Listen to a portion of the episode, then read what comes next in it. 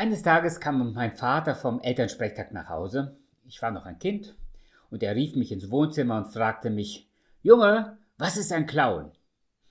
Naja, wir waren als Familie erst vor einigen Jahren nach Deutschland gekommen und so war mein erster Gedanke, mein Vater kennt das Wort nicht. So fing ich ihm an, so fing ich an, ihm das zu erklären, was ein Clown ist. Doch je länger ich ihm das erklärte, umso ernster wurde sein Gesicht. Ich habe damals nicht sofort den Zusammenhang zwischen seiner Frage und dem Besuch bei den Lehrern erkannt. Als ich fertig war, war es zu spät. Mit strenger väterlicher Stimme sagte er zu mir, was? Die Lehrer in der Schule haben mir heute gesagt, dass du der größte Klassenclown bist. Dafür muss man sich doch schämen.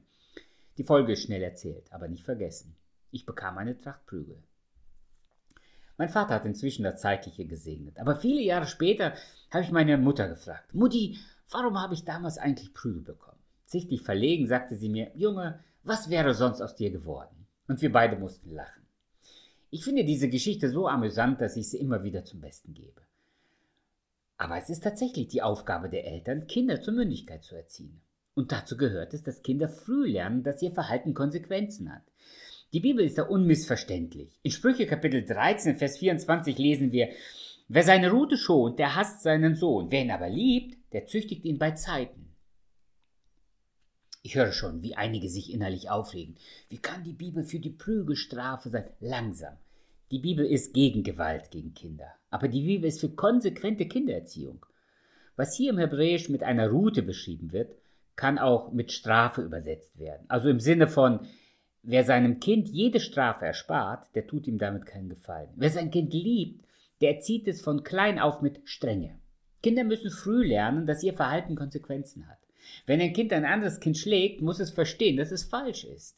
Je früher ein Kind das lernt, umso besser. Das ist ein biblisches Prinzip. Deshalb lautet dieser Tipp fürs Leben aus dem Buch der Sprüche, was Hänschen nicht lernt, lernt Hans nimmermehr. Die Bibel ist voll mit praktischen Ratschlägen fürs Leben. Eltern haben eine unglaubliche Verantwortung in der Kindererziehung.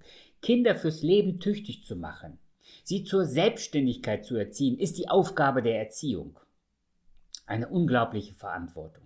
Was man da in der Erziehung verpasst, ist auch fürs Leben verloren. Das sagen nicht nur Psychologen oder Pädagogen, das weiß die Bibel bereits. Deshalb geht es in diesem Vers nicht um gewaltsame Erziehung, sondern es geht um eine gute Erziehung, die früh beginnt und dem Kind klare Grenzen und Konsequenzen aufzeigt. Gewalt, Missbrauch, Beleidigung und Erniedrigung zerstören einen Menschen. Wer sein Kind einfach schlägt, weil er wütend ist, wer sein Kind beleidigt mit Worten wie du tauge nicht, du bist fürs Leben nicht wert, wozu lebst du überhaupt und so weiter, zerstört die Kinderseelen und treibt Menschen in Einsamkeit, Depression und Verzweiflung. Erziehung ist immer darauf angelegt, dem Kind zu helfen, besser zu werden und fürs Leben zu lernen. Das Prinzip von Strafe und Belohnung helfen dem Kind, lebenstüchtig zu werden. Das ist eine unglaubliche Chance. Wir können Kinder freisetzen und beflügeln. Wir können ihnen ein Fundament fürs Leben geben. Das beste Beispiel dafür ist Gott selbst. Gott lässt sich Vater nennen.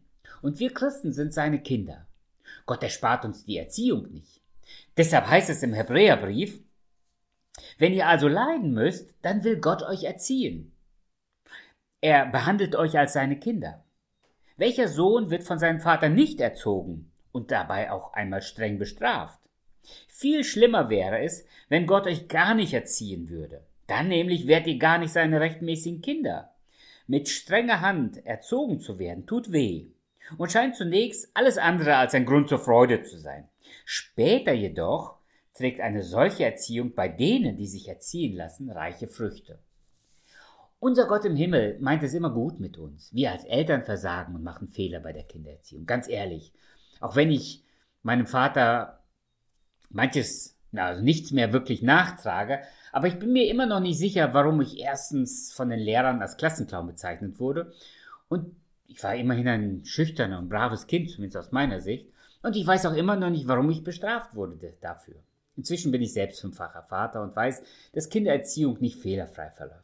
Was bin ich dankbar, dass ich mich bei meinen Kindern entschuldigen darf und sie mir meine Fehler vergeben. Gott ist ein perfekter Vater. Er macht nichts ohne Liebe. Seine Liebe erzieht uns zum Besten. Deshalb sind wir bei Gott in der besten Schule und er ist der beste Erzieher. Denn auch er weiß, was Hänschen nicht lernt, lernt Hans nimmermehr. Deshalb will Gott uns helfen, so früh wie möglich zu lernen, was es heißt, Jesus nachzufolgen. Kann es sein, dass die Not, in der du dich gerade befindest, vielleicht eine Erziehungsmaßnahme Gottes ist? Soll ich vielleicht mehr Geduld oder mehr Gottvertrauen lernen? Gott verfolgt unterschiedliche Ziele mit negativen Situationen in unserem Leben. Aber wenn es in unserer Beziehung zu Gott stärkt, dann hat Gott uns geholfen, dann besser zu werden. Als Eltern und als Christen können wir von Gottes Erziehungsmethoden lernen, wie man liebevoll und konsequent erzieht. Denn was Hänschen nicht lernt, lernt Hans nimmermehr.